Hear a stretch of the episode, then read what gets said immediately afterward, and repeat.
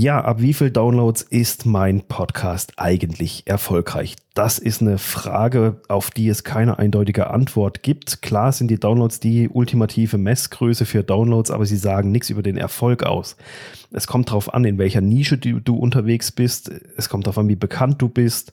Da spielen so viele Faktoren rein und dann ist, sind Downloads, viele Downloads zwar schön, aber sie sagen nichts darüber raus, darüber aus, wie gut du in deinem Business letztendlich bist, weil wenn du 50 Downloads hast und 10 Leute werden Kunde, dann hast du mehr davon, wie wenn du 50.000 Downloads hast und keiner wird Kunde. Von dem her ist das ähm, nichts, wo man sich irgendwie festnageln lassen sollte und man sich auch nicht zu sehr versteifen sollte, wenn man mal hört, dass irgendeiner zigtausend Downloads hat und man selber weniger hatte und dann denkt so, oh, jetzt ist mein Podcast nicht erfolgreich. Also von dem her, stürzt sich nicht auf diese Zahlen, schau lieber, dass du die Zuhörer hast, dass du die bindest und dass, dass es mit denen passt.